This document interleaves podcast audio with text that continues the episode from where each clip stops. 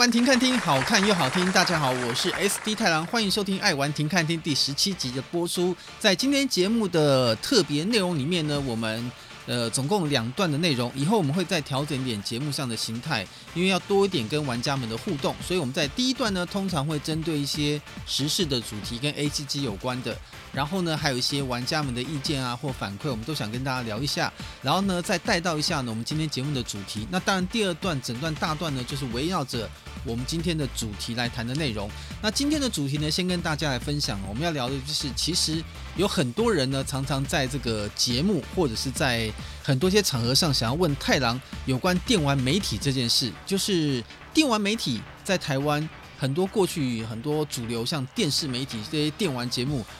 呃，雨后春笋的冒出来是在一九九七年到两千年期间，但是呢，那么多的电电玩节目一直集合起来，一直往下。竞争之下，为什么到最后大家都很难活？我想今天呢，针对电玩媒体，像电玩节目，它在各种不同领域当中的一些状况，我想跟大家好好的分享一下，让大家知道呢，这个世界上啊是有多么多么的残酷。那我们今天的主题音乐呢，要选择的是呢非常有趣的一款游戏哦，叫做《对战热舞》（Bust Move）。这算是呃艾尼克斯这个在还没有跟史克威尔合并之前推出最有特色的一款音乐游戏。那这款音乐游戏呢，跟我们所熟悉的 Konami 的另外一款游戏叫 DDR Dance Dance Revolution 有什么不一样的地方呢？因为你玩 DDR 的时候，基本上你的眼睛是没有时间把视觉移到别的地方去，因为那个箭头从上面呃下面往上面一直奔跑的时候呢，你光按那个箭头，脚踩那个箭头就已经手忙脚乱了。所以 DDR 呢，基本上它算是一个展现高超武技、肢体动作，最好是实体玩大型电玩呢。比较有趣的游戏模式，但是呢，像巴斯特木呢这款游戏，它是在电脑呢给你一个连续按键的节拍的时候呢，你在这段音乐时间之内把它连续按完，就可以等待一段时间。也就是说，它可以稍微呢去有时间欣赏一下背景音乐，也可以看一下这个背景的。很有趣的这个 3D 动画的风景，所以当时呢，这个对战热舞这样的一个游戏形式，其实也影响了很多，包含像网络游戏后面开发的一个趋势。所以像当年台湾呃非常红的，也是在当时太郎做过的劲舞团，它其实就有点超对战热舞这样的形式，是在一段时间之内把节拍按完就可以了。那另外一款游戏呢，像热舞 Online 这个线上游戏，它其实就是像滴滴啊要不断的时间往上看箭头，所以忙的是手忙脚乱。所以呢，这也算是可能。当年家机对网络游戏的一些影响，所以今天呢，我们就要给大家欣赏就有三首呢这个对战热舞的音乐。那前面两首呢是女生唱的版本呢，第三首呢是有一点点慵懒呢，像是爵士乐唱腔的一个蓝调的风格，所以三首音乐都很特别，希望大家会喜欢。首先为大家送上对战热舞第一首音乐，我们等下再回到节目现场。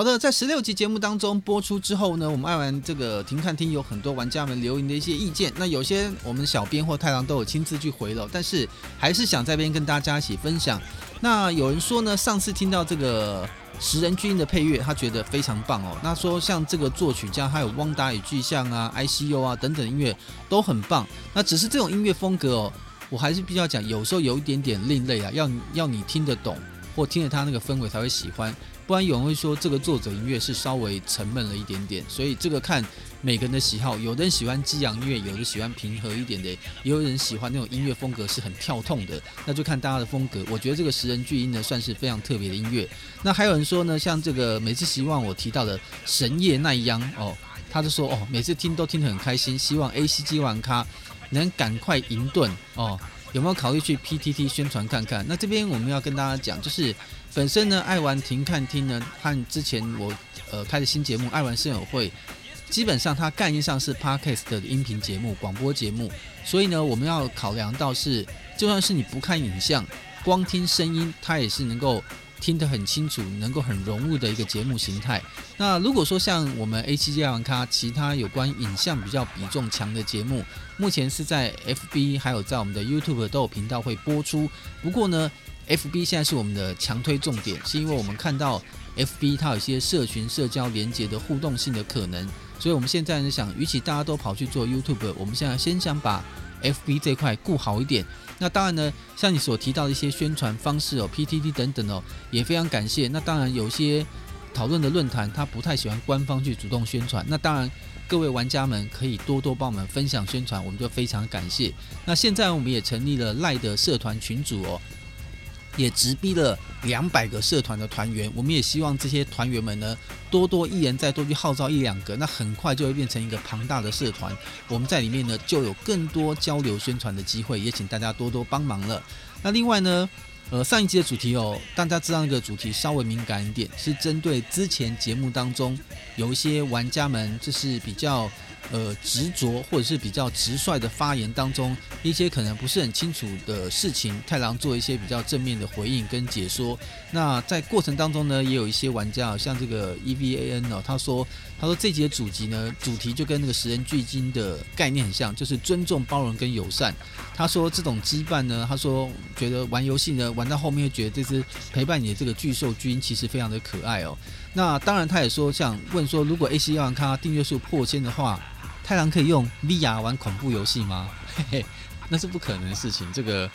玩 VR 那种代入性太强的东西，在玩恐怖游戏、玩恶灵古堡，你是要吓死我吗？就是太郎个人有个小小的心得啊，看电影不看恐怖片，玩游戏呢很少玩恐怖游戏。那我有没有收集？有，收集摆在那边叫景品哦。我太阳讲个不夸张是，有些跟太阳很熟的朋友都知道，太阳就是不太喜欢去花钱的地方呢，让自己找罪受。比如说坐云霄飞车啊，到电影院看恐怖影片啊。我讲个最夸张的，虽然它不是恐怖影片，太阳曾经在当年看《侏罗纪公园》第一集的时候，第一集哦，《侏罗纪公园》，我在电影院看到抽筋哦，脚整个抽筋，因为太紧绷，所以最后大腿抽筋。然后跟我去看的同学说，你看个《侏罗纪公园》，你都会抽筋，你又不是看恐怖片。所以太阳心得就是。不在电影院呢去看太恐怖的东西，那更别讲这种第一人称自己沉浸在 VR 游戏里面，那真的会吓死我。所以，呃，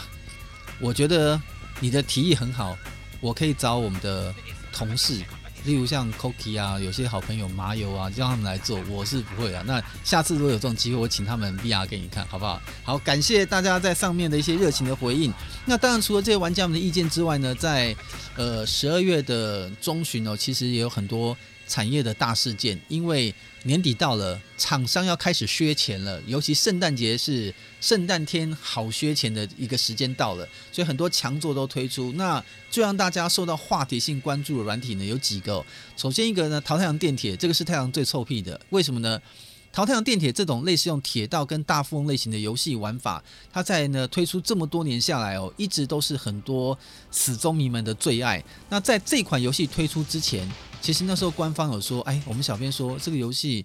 这个居然没有出中文版，应该是不热门吧？那这个要不要报道呢？后来呢，我就刚刚讲说，淘太阳电铁游戏很厉害，而且现在从令和呢改成这个元年之后呢，它这个游戏呢推出的第一款作品，我觉得会受到很多人的喜爱。当时大家打了一个问号，我 Switch 片子买到第一天呢，把片子交给小编，他们还在说呢，好，我们会再看看。结果没有想到呢，这个法米通排行榜一公布，直接干掉所有的游戏，直接登上第一。有时候你会说，游戏发行第一周那叫偶然，对不对？第二周继续冠军。然后第三周还是冠军，你就知道这款游戏有多厉害。一个 Switch，如果你纯粹硬体跟画面来说，它打不败次代次世代游戏主机，但是它偏偏就站上了第一名，连霸三周之后呢，让所有的次世代主机的游戏俯首称臣，就知道一个好玩游戏重视是在内涵。所以呢，如果你没有玩过《桃太郎电解》这款游戏，你对于日文来说，呃，没有那么大的太多障碍的话，基本上我觉得《淘太阳电铁》的里面东西不会那么难懂了。那里面有很大的特别之处，会不会是因为这样日本比较喜欢？就是它的地图呢，每一年不断的扩大，而且呢，他在玩游戏很多铁道，比如说在日本的行进当中，他到了很多的据点，那些据点的一些特殊的文化故事。名产、特色等等，它都巧妙融合在游戏之中。所以有的人说哦，就是玩《淘太阳电铁》，就像我们看节目《时尚玩家》一样，好像就到各个地方去观光，了解一些文化风景跟故事。这有点像之前那个。天穗孝道机为了呢要去了解怎么种稻，大家就把那个农产省的那个网页给挤爆了，对。所以我觉得桃太郎电铁也有一种这种另类的表达方式，所以它受到了很多玩家们的追捧跟喜爱。我觉得这是很棒的事情，大家应该去体验看看。如果你没有收集的话，这款 Switch 游戏我觉得值得入手。那另外一款呢，就是在多平台发表的大作，就是这个《电狱判客二零七七》哦，上市很猛哦。预购下载啊，应该说预载量就超过八百万。然后呢，游戏呢一发行当天，很快的这个 Twitch 上的直播人数听说超过一百一十六万。然后呢，两项数字哦都是打破很多过去的一些记录。那当然，这款游戏呢，它在很多平台上发表。那在明年呢，会在 Xbox Series 或在 PS 五上也会有更新，让它直接可以升级。所以它玩的游戏世界呢，这种开放性的玩法。呃，让很多人都说它应该算是另外一种版本，有别于 GTA 的这个《侠盗猎车手》之外，近未来科幻版本，有点像是《银翼杀手》那样风格的游戏。那这款游戏呢，当初其实算是延了三次，到第四次的公布的日期才会正式发售，大家都差点以为它又要延期了。但是从上市之后，发现很多有的没的小 bug。有的 bug 会造成体验感不好，但是呢，大概很多玩家还是会因为对游戏的期待，还是很热烈的支持。所以在目前 Steam 上面的评价来看的话，大概有四分之一是负评，那还是几乎维持过半是好评啊。毕竟大家等那么久，对不对？那很多实验性的游戏玩法在里面，从捏角色的设计哦。我就觉得这游戏实在是尺度放得很开，那为什么大家都很明白？那当然，游戏因为它就想要结合一些时事跟这个议题，所以可能我们知道它有一些牵扯到社会的观感、政治的议题等等哦。它其实呢也有蛮大的一些呃冲击跟挑战性，但是这个游戏比较另类。那因为我们都知道在。呃，中国当地呢，他们对于游戏外来游戏的管制比较严格。那 Steam 它稍微宽松一点点，但像 TVG 的东西，它还没有拿到版号是不能发行的，甚至它可能过于暴力啊、过于血腥，它也是不能发行。但像 Steam 的界限比较低一点点，所以呢，它这个游戏的正常来说，它的尺度跟内容跟有一些它议题的导向，其实是有可能会触碰到一些呃不同政府他们当地的一些法规的限制。但是很很好玩，就是这款游戏在中国推出之后。当地的玩家们一片静默哦，何以笙箫默呢？是因为大家对这游戏很热爱，所以不想呢把游戏呢过多的。负评让它造成呢被政府关注之后呢，有可能是游戏会被禁止。所以呢，很奇怪的、很另类的这款游戏呢，一片和平。所以呢，中国的玩家也玩得很开心。那现在有那么多玩家在线上呢，同时玩这游戏哦。我们刚刚讲观看就已经突破一百多万，那它的同时在线人数也突破一百万以上。所以呢，这个很多的记录哦，都算是呢让大家再次见证了奇迹。所以只要是好的游戏。你虽然会 delay，你虽然会迟到，但总比不到好。但是呢也希望这个官方要注意到玩家们这些舆论跟声音。有人说他们，呃，改版 bug 呢很用心，改版很快，但是因为东西林林总总实在是有点多，所以我想呢，现在大家要是在我们玩线上游戏的版本，我认为现在最多是，呃。Open beta 公开测试，所以呢，它可能还有一点点漫长的修正的时间要走，也请大家呢耐着性子等待官方不断的档案更新，让大家可以得到更好的一些游戏体验。那最后这一段呢，要跟大家再分享是一个比较感伤的事情，就是呢，在十二月十号，也就是《电驭叛客》发行的当天，在太空战士，也就是《最终幻想十四》这个网络游戏当中，最早呢里面所改编成为电视跟电影的《光之老爸》，这个作者呢叫做 Mady。这个 Mady 呢，这位作者呢，他当天呢不幸过世了，因为他在。呃，一段时间之前就已经公布自己发现自己得了癌症，然后呢，让很多当时的玩家都很震惊，还帮他集气嘛。然后我们知道这 FF 的制作人呢，这个也特别的关心这件事情，但是后来也在网上看到，原来他在十二月十号当天过世了。所以其实我们当时太郎在看到这个《光之老爸》，我还记得在 AC 亚王他的节目当中也有介绍过这部改编成电影的剧情。其他不管是日剧的版本或者是电影的版本，太阳都觉得非常的好看。有的人会说日剧的版本它时间拉得比较冗长，所以如果你想要看比较精彩紧凑的话，可以直接看这个电影的版本。但是呢，我其实觉得哦，就是把父子之间的那种感情，用比较酝酿的方式，慢慢的、缓慢的呈现，或许对于看呃戏剧的我来说。我觉得那也是一种不同的沉浸感，所以其实你要问太郎，太郎没有特别觉得电影跟电视哪个比较好看，我觉得都不错。但是呢，就仿佛如同魔咒一样，你看这个作者那个 Mandy 在剧中饰演那个男主角，其实就饰演在这个真实中他自己的名字，他就是因为癌症过世了。但是在戏剧版本当中的我们这个演这个男主角爸爸的这个大三连，他也是因为病症过世的，所以。这个在某个角度来说呢，其实也是一个比较特别感伤的事情啊。但是那个制作人也特别讲得好，他跟他有他的约定。他说现在他已经到另外一个世界，他会去当他的光之战士。那他也一定希望说你不能那么快到达那个地方，对，他还要留在真实的世界，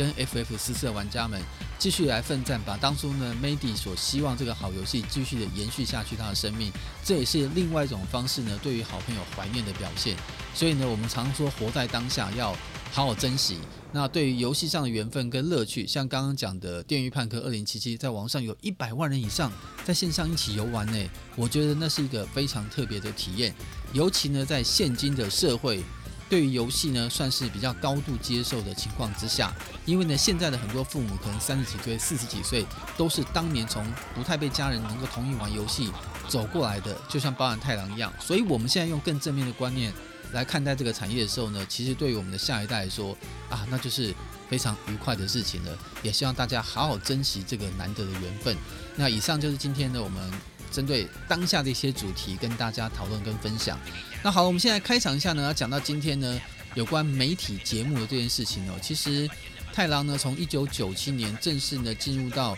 电视圈主持呃游戏的电视节目开始哦。然后到两年后，一九九九年，一直到二零零九年期间，主持了十年的广播节目，也是跟游戏有关的。一直觉得啊，这个产业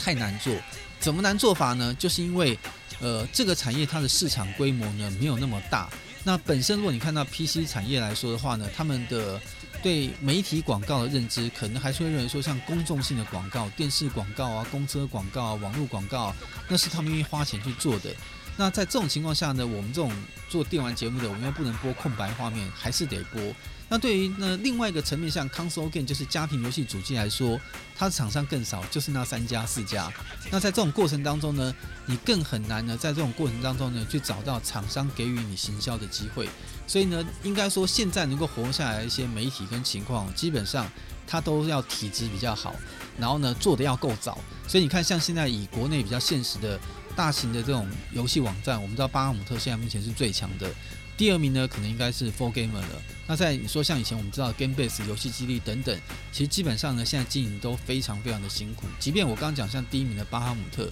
它根据现在目前外在游戏环境的变化，你会发现到呢它的广告面的那个版面上的露出跟情况也会产生比较大的变化，甚至以前。我们有一段时间，我看到在那个新旧交替之间没落的时候，曾经会发现，巴哈有时候整天整排右边一个广告都没有，所以这个都代表呢，游戏媒体在经营上的一些比较大的困境啊。所以，但你看看像做网络媒体，它还是原生要养一些记者啊，去写稿的人，但是它网络游戏，应该说网络媒体它的相对成本，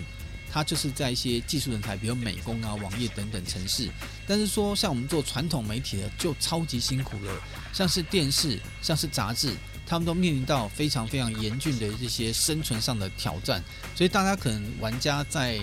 这个荧光幕前看到这个长相，跟在幕后他们所面临到的辛酸，真的是有很大的差别。所以我想说，等一下呢，我们第二段内容就可以简单的跟大家来分享一下，为什么呢？做节目那么难做？那我们现在做到目前为止呢，做这样的东西能够做出这样的兴趣哦，也能够用比较呢快捷简易的方式来反映。其实某部分来说，我们现在转型这种形态，也是呢再再加深了做传统电玩节目生存下去呢更高的难度。这个我们等下第二段再跟大家好好分享。我们现在再欣赏一下呢，我们的对战任务巴斯特姆的另外一首好听的歌曲，也是非常的动感。等一下再跟大家聊聊看，为什么那么难活啊？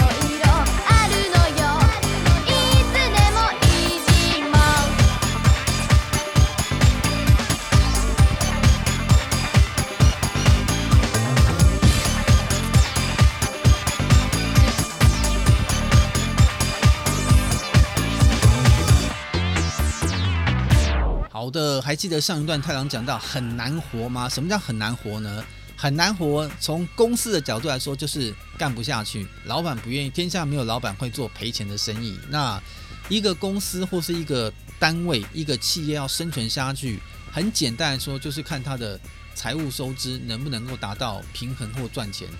平衡小赚还可以接受，但是有可能有些大老板觉得说，既然这样子何必玩？那如果要这样做的话呢？其实我要跟大家讲哦，有一个很大的前提哦，我们就先把刚刚的网络媒体呢放在旁边，等下再提。我们讲到像那个传统的像是媒体，比如像游戏杂志，太郎最早接触的游戏杂志呢，当年在刚开始经营的时候呢，其实你要是说有没有很辛苦？其实我讲认真的哦，也也不算得罪人，就讲比较务实。游戏杂志在早期经营，其实。也会很辛苦，但是呢，它相对的成本控制比较低，因为早期游戏杂志呢，当时的版权意识还没有那么高，也就是说二三十年前，可能日本的各个发行的这个平面的电玩杂志，台湾当时呢所做媒体报道的出版社，基本上就是直接买原文的书，利用它的一些图片，在自己原文翻译，或者再加上自己的一些编写之后。就把它变成了周刊、半月刊或是月刊，然后推出去市面上做销售。所以基本上呢，它的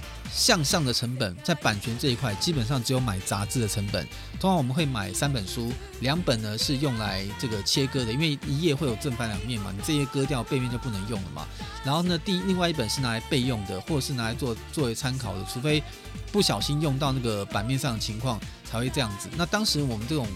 杂志书呢，都会透过一些中间的单位，像中间社啊等等，去跟日本订购，在台湾的出版社呢，在做这样的翻译稿。所以当时呢，台湾会做这样杂志的出版社呢，它虽然没有版权上的支持，但能够做的就是那两三家以公司规模在经营的，就看看谁的内内容写得好，然后谁发行的速度比较快。就可以让玩家比较接受。那当时呢，太郎所在的尖端出版社呢，更为有利的就是，他们也非常支持呢，像太郎这样的攻略作者，愿意把一些本土自创的攻略内容放进杂志里面去。所以这就可以造成呢，在杂志的推出的时候，可以跟其他的杂志就完全是用翻译稿来说，就做出了一些区隔。这也是当时。呃，尖端的这个黄社长呢，非常大胆，也非常支持这个创作的一个很大的决心，也让我们当时得到很大的帮助。那当然呢，时至今日啊，为什么游戏杂志那么专难做？到两千零一年开始。呃，网络从拨接的数据机 B 开始三三点六 K、五十六 K 开始之后，网络的速度就是慢慢的像，不能说云霄飞车啊，至少呢也算是登山车，慢慢的嘣嘣嘣嘣嘣，慢慢往上提升。大家有了网络越来越快，从以前开始呢，只是用纯文字部分简单图片的呈现，到后来呢，越来越多的图片，精美的图片，大量的图片跟文字同时出现，后来影像也来了，所以在这种时候呢。大家透过了网络，在大家的移动装置、手机等等越来越普遍了之后，大家透过从电脑、手机就可以很方便、容易取得全世界各地的各种游戏资讯。也就是说呢，在当时有一些语文能力的玩家们，到现在更不用讲了，网络环境呢更为便捷。大家对于这种游戏资讯来源的新知，或者是深入的游戏的分析内容，或是玩家之间的讨论，基本上。呃，我觉得游戏杂志生存下去的意义其实是非常非常的艰难的，所以就是看要不要转型。可是呢，呃，我们也知道做很多行业，当你钻研到一个程度之后，很多一些作业的习惯在数位转换的时候，你会转不太过来。所以很多做这种杂志平面的，在数位时代到来之后，他们就很难把当时的这个杂志面对的消费者的习惯转化成在数位上或网络上可以让他们接受的形式。这也就是说呢，像当时重叠开始发生的这个，像巴姆特啊，当时的游戏基地啊等等的网站，他们原生一开始就是做网络媒体。经过呢，从这个 PPT，从文字很简单的，慢慢的变茁壮之后，累积了相当庞大的用户跟死忠这些支持者，这也造就了他们呢，可以稳固到今天为止，这个占据了网络的一片江山。那后来呢，也是因为在整个网站上转型，面临到刚刚讲到的一些冲击之后。那可能巴哈姆特呢，他会为了坚持他自己的理念。我们也知道，巴哈姆特一直是以不太希望能够过度商业为前提来经营网站，所以呢，他也受到大部分玩家们的青睐。特别是呢，很多玩家在上面的交流跟讨论区是巴哈姆特的一大特色。那游戏基地呢比较可惜，在当时本来也是做新闻媒体，当时他曾经有当过台湾最强的网络游戏媒体，后来被巴哈姆特超越。后来在二零零九年网页游戏起来那段时间，他也找到一个自己的生存点，跟网页游戏做了很多结合，用游戏网站的会员做导入来做联合营运，也暂时找到一点点生存之道。可是没有想到网页游戏大概只红了两年之后呢，又做了转换。那后来呢？这个网站也从城邦集团又卖出去，卖给了大宇资讯。后来呢，发展至今日啊，我们就知道游戏基地呢，现在网站的经营状况其实就比较辛苦一点点啊。这也是因为在定位上哦，它呃前面比上不足，虽然比下有余，但是在特殊的行业跟领域当中，你比下有余哦，有时候有些网贩来说。第二名跟第三名就已经没那么好吃了，所以这也是他比较辛苦的地方。那我们看后起之秀的 4Gamer 呢，因为他找到了一块电竞这个为主题的结构，他把电竞结合上一些比较专业的手写的分析跟报道的原创新闻，他不求像巴哈一样东西要很多，但是呢就比较专精一点点。所以 4Gamer 现在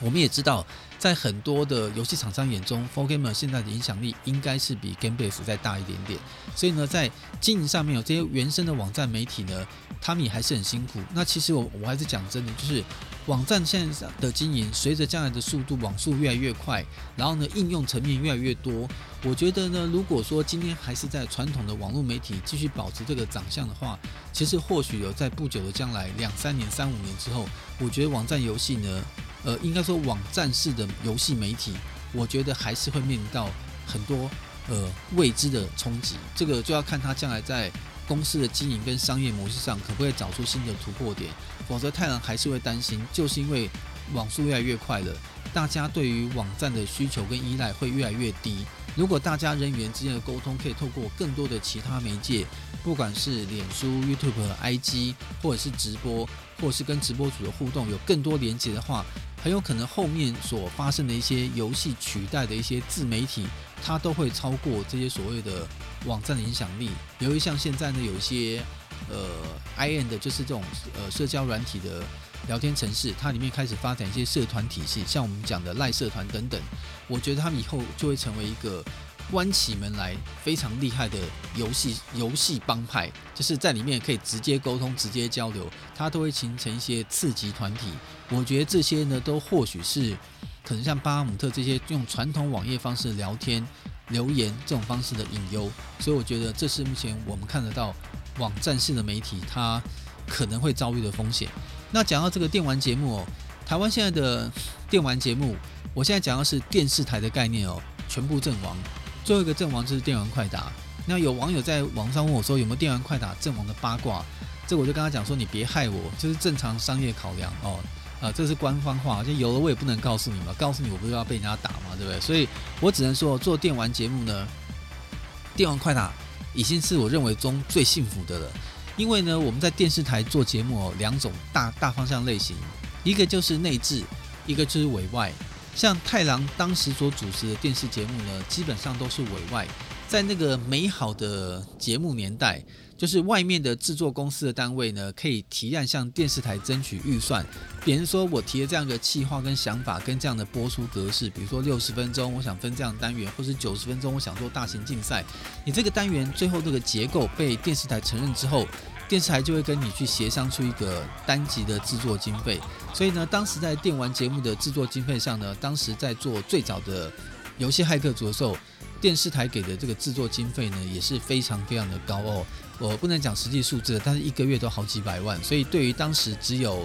呃三五个人的一个制作团队来说，那算是一个非常非常安全的收入。那虽然那广告是不会跟你分，但是有这样的收入跟制作水准，你还会有外面接到一些业配的机会。其实当时在做电视节目的时候呢，算是相对安全的。那不过再怎么安全，也比不过比不上这个电视台政策的变化，因为电视台可能一段时间会考量到，诶，我投入这样经费，我在广告上的收视、回收各方面的延伸可能多不多？他会发现哦，就好像入不敷出的时候，他就会开始跟你协商，给你的本来那么多要减少了，不然的话你播出的时间也要减少，它的制作成本就会降低，这种问题就会开始慢慢出现了。那为什么我说我会很？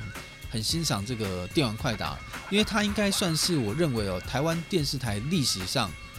电视台官方支持力度最强的节目。这个节目呢，一开始就是官方内部呢自己来支持，也就是说，它是一个属于内置性的节目哦。呃，内置性的节目最大的好处呢，就是它本身呢，电视台会拨给它充足的经费。对电视台来说，它希望电视台里面有这样一个调性的节目，就跟你们常去看中华电信有很多推出的一些加值服务当中，有些的服务是鸡肋，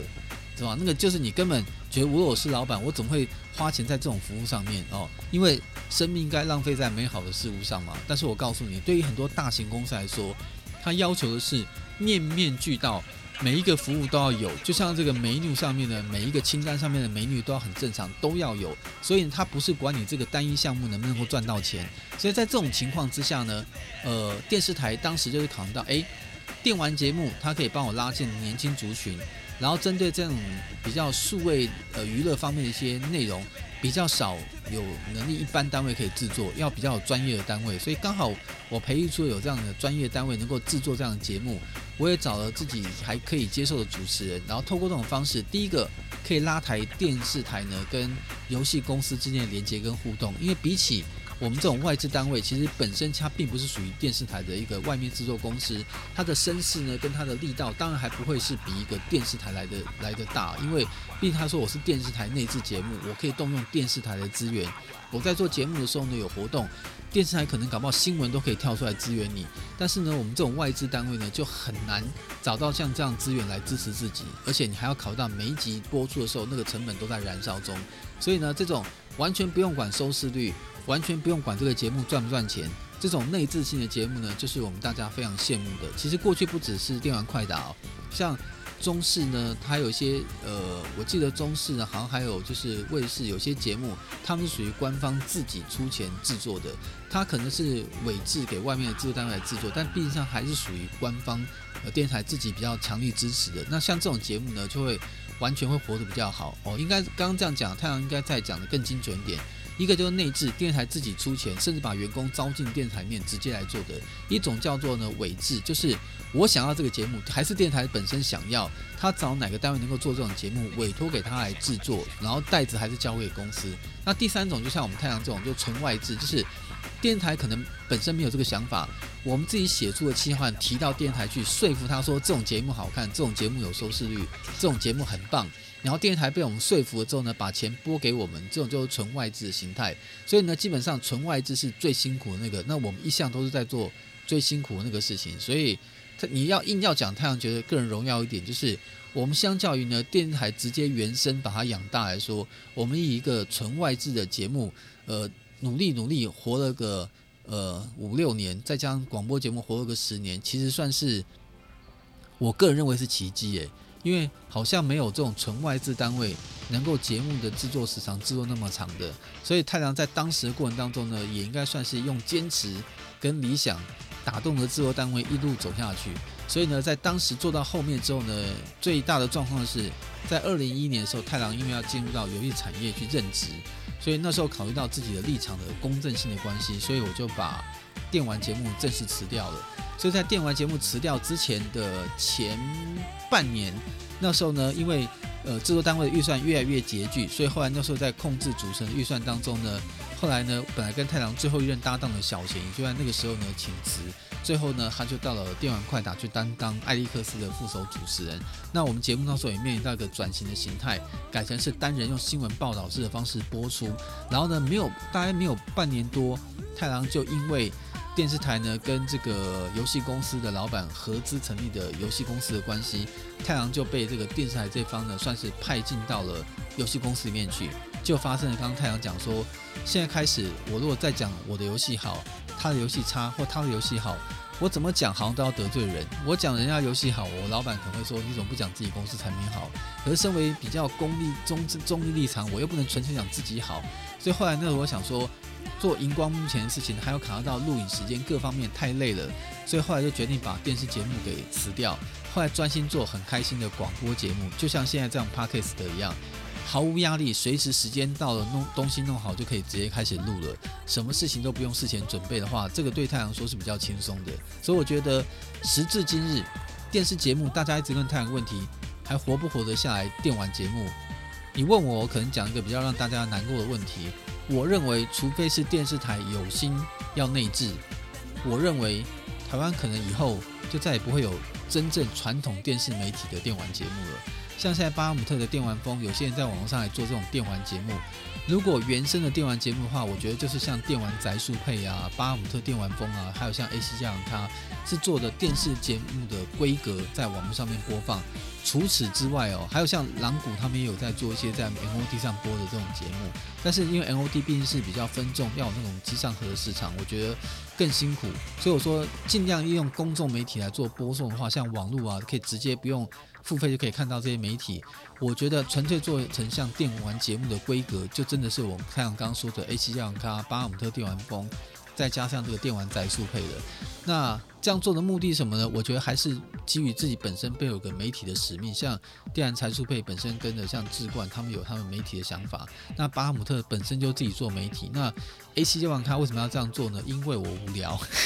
因为我也不知道为什么要这样做，因为本身我们又不是专门做这方面媒体。可能是因为太郎的兴趣吧，所以这个兴趣哪一天会变得比较有聊啊？我不知道。反正我跟着所有小编来说，因为我有兴趣，你们在闲暇之余就陪着我一起玩。那哪一天它变得比较有聊的时候，我们再想想看它的商业模式。所以，所以应该说现在最奇怪的、最有问题的、最搞不清楚状况的，可能是我们 AC 接玩咖。就是很多人私下会说，不知道你为何这样为，反正我我跟大家讲句实话，你们这样想就对了。越搞不清楚我们在搞什么招呢？你就不用想太多，因为是没有招，我们就是爱玩，想讲，然后呢抓着麦克风我们就上了。所以在之前，请大家不要想太多，玩家们就很平心静气的，然后很开心的听我们的节目。那同业呢，暂时也不用想太多，因为你也不要看说这个人是不是太极拳啊，把所有招式忘了他就成功了。我因为没有招式，所以现在目前也不用想太多。我我现在就是好玩。跟着做节目，然后呢，做出这样内容。因为以前在电视台待久了，所以呢，对小编要求比较高，所以自然而然就做出像这样的规格的东西。我们会好好的在这个媒体继续的这样无聊下去，跟大家一起用无聊来看待全世界，这样就很轻松。大家觉得这样好不好？我觉得蛮好的。那最后呢，我应该跟大家这样讲，就是我觉得啊，刚刚讲那个结论可能大家会比较难过，但是其实你们可以调整一个心情。世界在变哦，很多文化也会变。我们要看的是它呈现出来最后的方式。所以现在你说电玩节目没有了，但事实上你要想，其实现在电玩节目无所不在，它化身成各种不同的形式，游戏直播组。然后不管在 T 区、在 IG 或在 FB 直播，还有各种的所谓网红去播很多专题的游戏内容，其实我觉得它都是另一种另类的电玩节目。只是应该说你选择更多了，你与而且我也认为哦，从网上数据调查显示，我们自己有从后台上分析哦，你要把玩家在一个很长的时间内，不管你是什么性质喜好啊，全部集合在地方，叫他专心的从头到尾做好看下去，我觉得太难了，因为现在。网络时代到来，大家破碎时间呢非常的多，所以呢，我们在之前从 AC 亚卡二零二零年四月开播之后，我们曾经有做过那种直播带卖货带那个内容，一口气两三个小时的节目。后来从后台数据慢慢的分析，当大家激情过后之后呢，还是回到一个论点，是，诶，喜欢看怀旧的会在这个族群收视比较高，喜欢看新货的会比较高。那有些呢是可能刚刚好被像动物森会拉进来的全新玩家。电玩知识极其薄弱的这种新玩家，你们也会有些要准备给他们一些题目，例如说推荐你适合家庭同乐的内容。但是有些老玩家就看不下去，哇塞，这个也要介绍。所以呢，我觉得鱼跟熊掌没办法兼得，所以我们才后来变形成 AC 这样咖解散，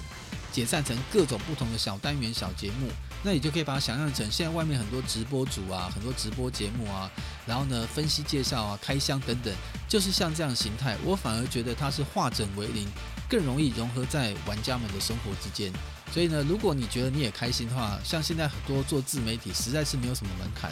大家看到很多网络上面有一些，呃，太阳看过很厉害的一些游戏直播主或者游戏一些实况主哦，他们基本上他们自己的设备跟情况也没有到多专业，但是呢，他们就是用他们自己表达的方式，特别的魅力，还有他所呈现的比较。一些让大家觉得很有趣的深入主题来吸引玩家们的眼球，所以我觉得 AC 电玩咖现在也正在各种方式来摸索，所以你会看到我们也做 Podcast 的节目，也把 Podcast 用影像方式来呈现，让大家看到，呃，在录影的状况下，这种音频节目它影像的样子，所以就有形象哦。上次前两天我还跟那个小编礼貌讲说，上镜的时候呢，请你还是要注意一下，不管是太郎或直播主，如果发型乱了一点，对不对？要稍微整理一下，不然就会像上次呢，对对？在 FB 的那个私讯里面有人问我说，太郎。你是不是有时候录影会戴假发？我真的很生气，我是真发。如果上次看到头发一撇那边的时候呢，我就必须要告诉小编，那一次呢，在开那个 PS 五帮忙那个签名那个 PS 主机的时候，头发突然掉一边在中间，那是因为他的头发没有整理好，所以掉到中间来，所以那不是假发，好不好？所以呢，这次再次拜托一下我们前面的两位小编，不是我个人，就是我们发型要稍微注意一下哦，因为有人私信居然问我说。太阳除了上次呢扮演阿基拉那一次真的是戴了假发之外，我郑重宣布，我没有一次是假发。如果下次有戴假发的时候，我会在节目一开始告诉大家。所以只要我没有讲，它就是真头发，好不好？好，所以呢，希望呢用这种各种不同的特殊形式呢呈现给大家，也让大家觉得呢，AC 吉安卡没有什么距离，也没有什么上下的高度，我们就是游戏里面的同好，大家一起来玩游戏，一起开心来聊天。所以呢，我们也很希望说，我们当传达一个方向的内容出去的时候，也能够得到很多的这个听众朋友们的正向的回馈啊，各种的都可以，不管是批评指教意见也都可以。我觉得这样双向交流呢，可以让我们在节目当中找到更多好的互动机会。太阳其实前阵还在尝试说，将来器材设定好的话。希望能够做，还想做直播来做口音，那会更那时候搞不好聊起来会更愉快，挑战性还会更大。也希望呢，我们这样的节目方式也能够多多呈现。所以呢，现在电玩节目看起来题目很残酷，电玩节目是不是没有未来？它只是现在的形态，它可能没有未来，但是它会化身成各种的样子，就在你我的身边。也希望大家呢，在这种这么多的资讯爆炸年代。在你信手拈来去抓的时候，还是把咱们 AC 让它排在名次前面一点，多多支持，好不好？最后呢，还是感谢对大家这这一期呢爱玩停看听的收听，也希望大家呢多多支持我们，在我们 FB 呢按赞分享抢先看，然后在我们的那个 YouTube 频道也可以当订阅一下，开启小铃铛。但如果要留言给我们，像不管是爱玩停看听或爱玩声友会 Apple 的 Podcast 的平台上面。多留言那个功能是比较好的，真的你不太会留的话，那就在 YouTube 或者是在 FB 的节目下方的留言板留言给我们，我们一定会用心去看，跟大家做回应，也感谢大家支持。那在今天节目尾声送给大家这首呢，还是太阳非常推荐，有点慵懒的气氛的一首对战热舞的歌曲，是男生所演唱的版本，希望大家听起来呢，这种像花花公子的音乐曲风呢，你也会喜欢。就在这种对战热舞气氛当中呢，希望大家也能够去了解一下这款游戏，我觉得它还是非常不错玩的。推荐给大家，我们就下次再见，拜拜。